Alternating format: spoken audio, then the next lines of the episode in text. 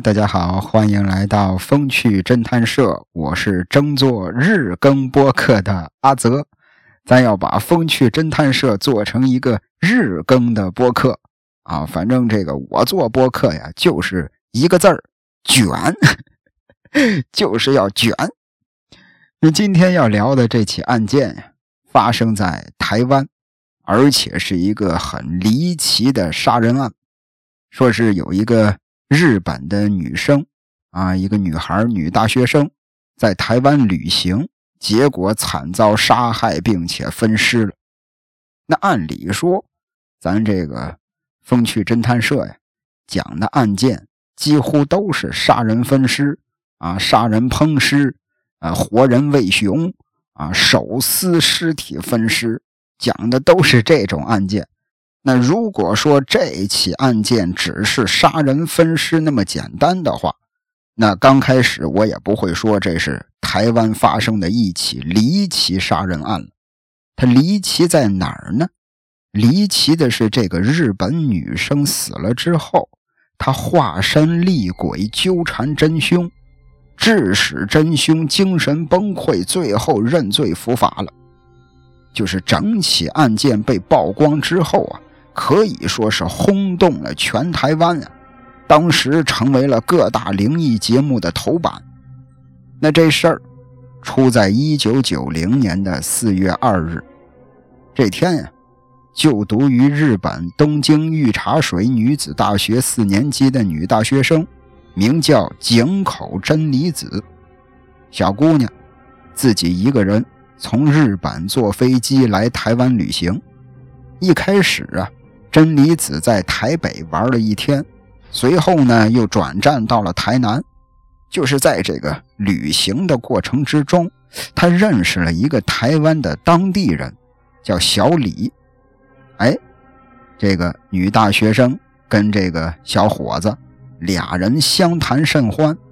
那小李呢，心说：“我得尽一下地主之谊呀。”所以说，在接下来的这两天，小李就陪着真理子在台南好好的玩了一大圈一直到了四月七日的上午，真理子啊想去这个台湾高雄去看一看，去逛一逛。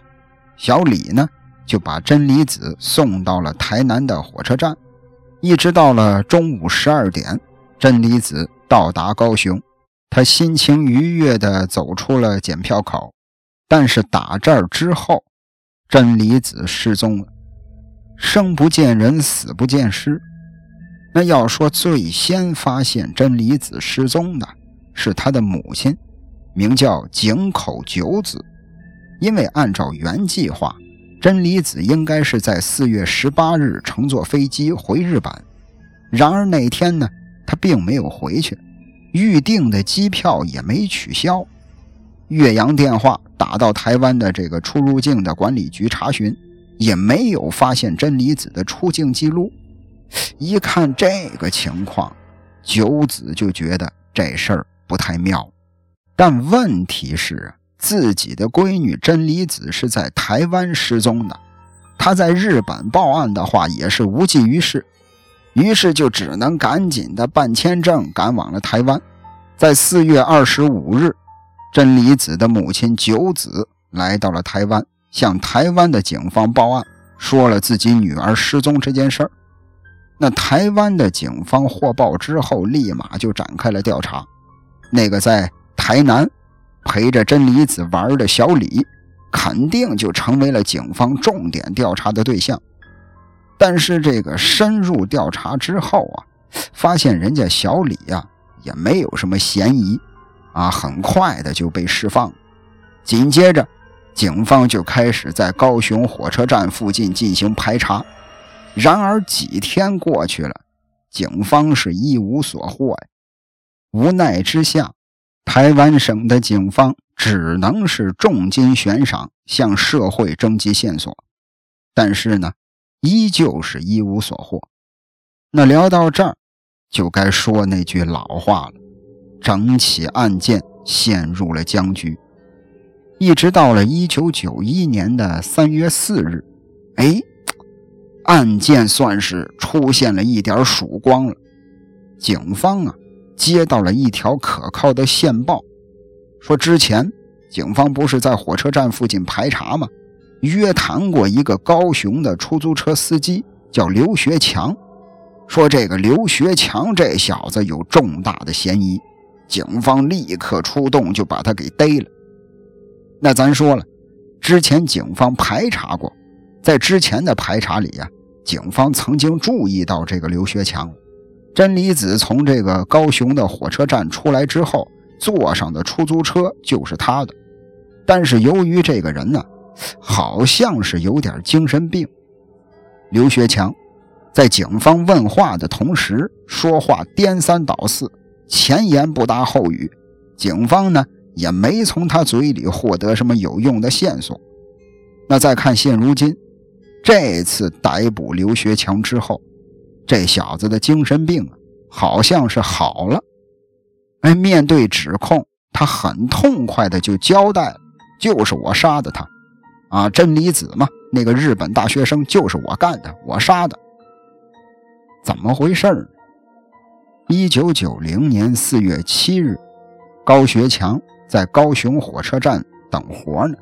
啊，出租车司机都得趴活嘛，在那儿等活。那看到真理子从车站走了出来，他就上去搭讪。一看，哎，小姑娘是来台湾旅行的日本人，而且呢。初来高雄，正在寻找落脚点，他就主动的提出来说：“你可以到我家去借住。”那真理子他来高雄之前，在台南受到了小李的盛情款待，于是真理子就以为这个刘学强跟小李一样，可能也是很热情、很好客的当地人，他就没有怀疑刘学强，马上就同意了。紧接着。俩人就一块前往了澄清湖啊、凤山呀、大同百货呀这些地方游玩。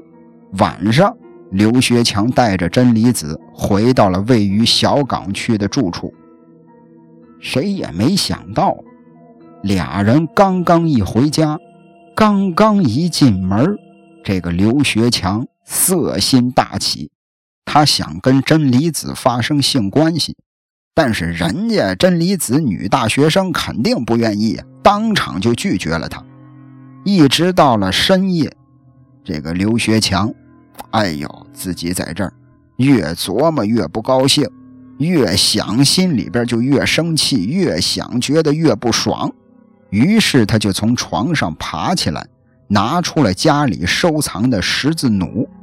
十字弩啊，大家伙应该也都了解过。呃，喜欢看美剧的朋友看过《行尸走肉》吗？《行尸走肉》里达里尔弩哥用的那十字弩，拿着十字弩对着正在熟睡的真理子一连射了四箭，把小姑娘活活的射死之后，进行了奸尸，性侵犯了真理子的尸体。那这件事儿之后啊，刘学强也害怕呀。也害怕这个警察来找他，把他逮了，他就把真理子的尸体给肢解了，然后连同真理子的随身行李分散的丢弃在了不同的地方。就在弃尸的同时啊，他也害怕被人发现，他又给尸体淋上了汽油，把尸体给烧了。那根据刘学强被抓之后的供述，警方呢？也很快的从抛尸点找到了大大小小一百多块尸骨，那经鉴定，尸骨确实是属于失踪的真理子，但是由于真理子的人头被刘学强抛弃在了一个巨大的垃圾堆里，而这个时间又过去了一年多了，垃圾呢层层掩埋，想把人头再挖出来，说实在的很困难。因此，警方最终放弃了人头的寻找。一直到了九一年的十一月二十四日，高雄地方法院判处刘学强死刑，但是由于这个刘学强精神异常，把死刑改判成了无期徒刑。一九九三年五月三日，真理子的遗骨在台湾火化。并且由他的母亲九子专程到台湾运送返回日本。那聊到这儿，这起案件算是画上了一个句号。但是围绕这个案件的诡异之处才刚刚开始发酵。要说整起案件，其实有个地方挺奇怪。第一次这个排查刘学强，刘学强啊精神不正常，前言不搭后语，警方就没再搭理他。第二次再来审问他，他立马就痛快地交代了罪行。这是怎么回事为什么呀？因为这小子杀害了真理子之后，他晚上睡觉一直不踏实，老是睡着睡着觉，突然就被惊醒了。醒来之后睁眼一看，就看见真理子的人头瞪着大眼睛，恶狠狠地盯着他看，搞得他晚上啊根本睡不着觉。时间一长，精神就出现了问题了。那警方第一次找他那会儿。这小子负隅顽抗，第二次再找他，他实在是受不了这种折磨了，就赶紧的坦白交代了。这是刘学强，大半夜的晚上睡觉，一睁眼儿脸跟前一个飞头啊，一个漂浮着的人头。那除了大半夜的飞头，刘学强他不是开出租车的吗？他的这个出租车的车牌号。后来也被很多媒体呀、网友啊翻出来，发现他这个车牌号上也有玄机。刘学强的车牌号是零三四杠四四九八。那大家伙这个之前听我讲述案件的时候，可能没太注意，警方接到线报逮捕刘学强的日子就是三月四号，对应的就是车牌号的零三四。车牌号是零三四杠四四九八，四四九八是什么意思呢？这个有这个媒体网友就解读，四四就是谐音死啊，咱中国人不就是喜欢谐音梗吗？四对应的是死，九八呢对应的是九号和八号，警方是在八号那天查获的弃尸地点，在九号那天。挖出的真理子的尸骨，可能也是因为这些吧。一时之间呀，哎呀，惨遭杀害的日本女生化身厉鬼，用人头逼的真凶精神崩溃，最终认罪伏法的这种说法，被台湾各大灵异节目冠上了“飞头女尸”，开始疯狂报道。当时在台湾省闹的是沸沸扬扬啊。甚至连日本都有这个专题节目，啊，日本都开了电视节目，都专题报道，都是专门解剖解析这起案件。那当然，啊，这个以上的这些传说呀，呃，会不会是这个牵强附会？咱说实在的，也是无从考证。大家呢也是可以全当故事听一乐。但其实这个作为凶手。刘学强啊，最终心理崩溃，这个做贼心虚嘛，自己吓自己很正常。老话说“鬼由心生”，啊，不做亏心事儿，不怕鬼敲门。那这起案件其实对当年的台湾省也是造成了很大的影响，就像咱上一期聊的这个千岛湖焚尸惨案，啊，在千岛湖发生了惨案，有一个这个。三十二人的旅行团全都是台湾同胞，最后被抢劫、杀害、焚尸，然后这个给这个大陆和台湾之间造成了很不好的影响。那同样的道理，这起案件给日本和台湾之间也造成了不好的影响。首先，这个真理子失踪之后啊，日本的媒体做了连续的报道。本来台湾呀，在日本人心目中的形象。是治安良好、有人情味儿，但是这个案件发生之后，台湾在日本人心里的这个形象受到了严重的打击。在九零年前三个季度吧，日本去台湾观光的游客下降了百分之十。那除此之外，案发之后，在当地，在台湾省也是引起了老百姓对出租车的恐慌。就是很长一段时间里，大家伙都不敢坐出租车了。那为了缓解老百姓的恐慌情绪，台湾政府啊，针对出租车行业修改了相关规定，就是明确的要求有犯罪前科的人不能拿到营业执照，甚至还让不少的这个出租车的司机呀，组成了那种无线电的派遣车队，就是完全是为了重拾老百姓搭乘出租车的信心。一直到了一九九四年，在日本有一个导演。叫林海象，他以这起案件为原型拍了一部电影，叫《海鬼灯》。海，大海的海；鬼就是女鬼的鬼；灯就是呃灯泡的那个灯，就是鬼吹灯的鬼灯这俩字这个电影叫《海鬼灯》，大家感兴趣的可以看一下这部老电影。那除此之外，又过了两年，九六年，台湾的华视有一档节目。叫台湾灵异事件，也是根据这起案件制作了一集节目，叫《飞头传奇》。在九七年，还是这个台湾华视，在这个《台湾怪谈》这个节目里，也再次改变了这个案件，给这期节目取了一个名字，叫《我要回家》。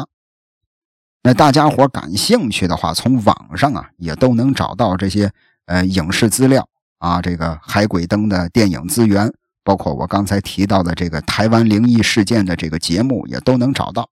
感兴趣的朋友可以从网上找一下看一下。那聊到这儿呢，这起案件也就结束了。呃，总而言之，这起案件给我两个感触比较大吧。第一件事儿就是这个，千万不要做亏心事儿。其实你像我是这个九零年的，我今年三十三岁了。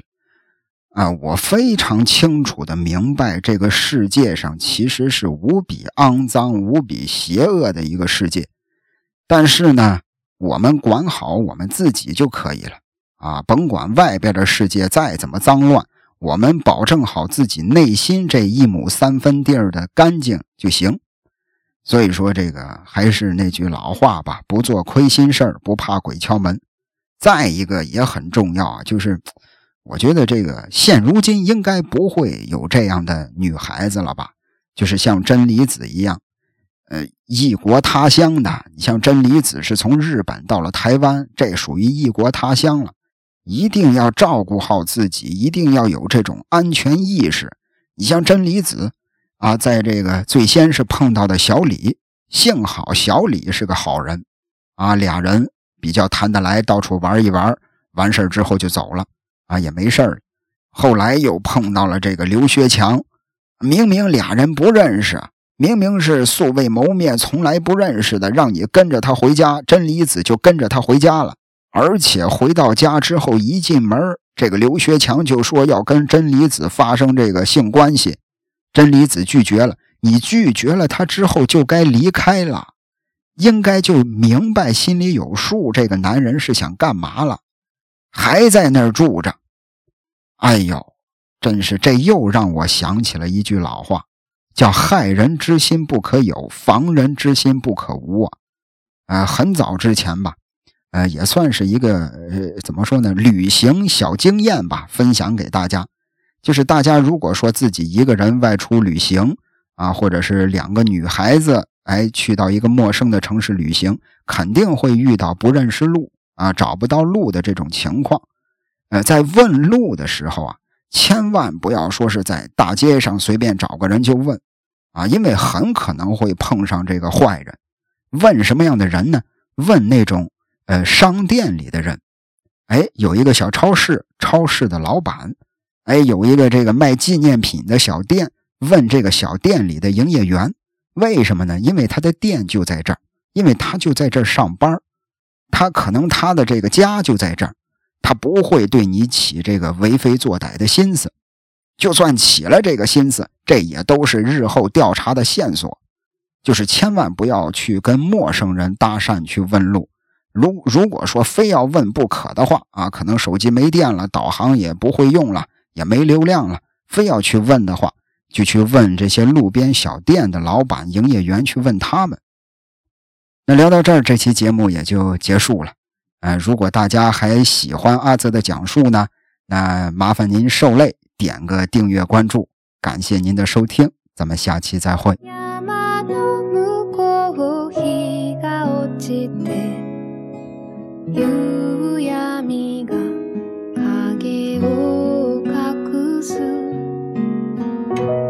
ま街の日が道に落ちて影を作る。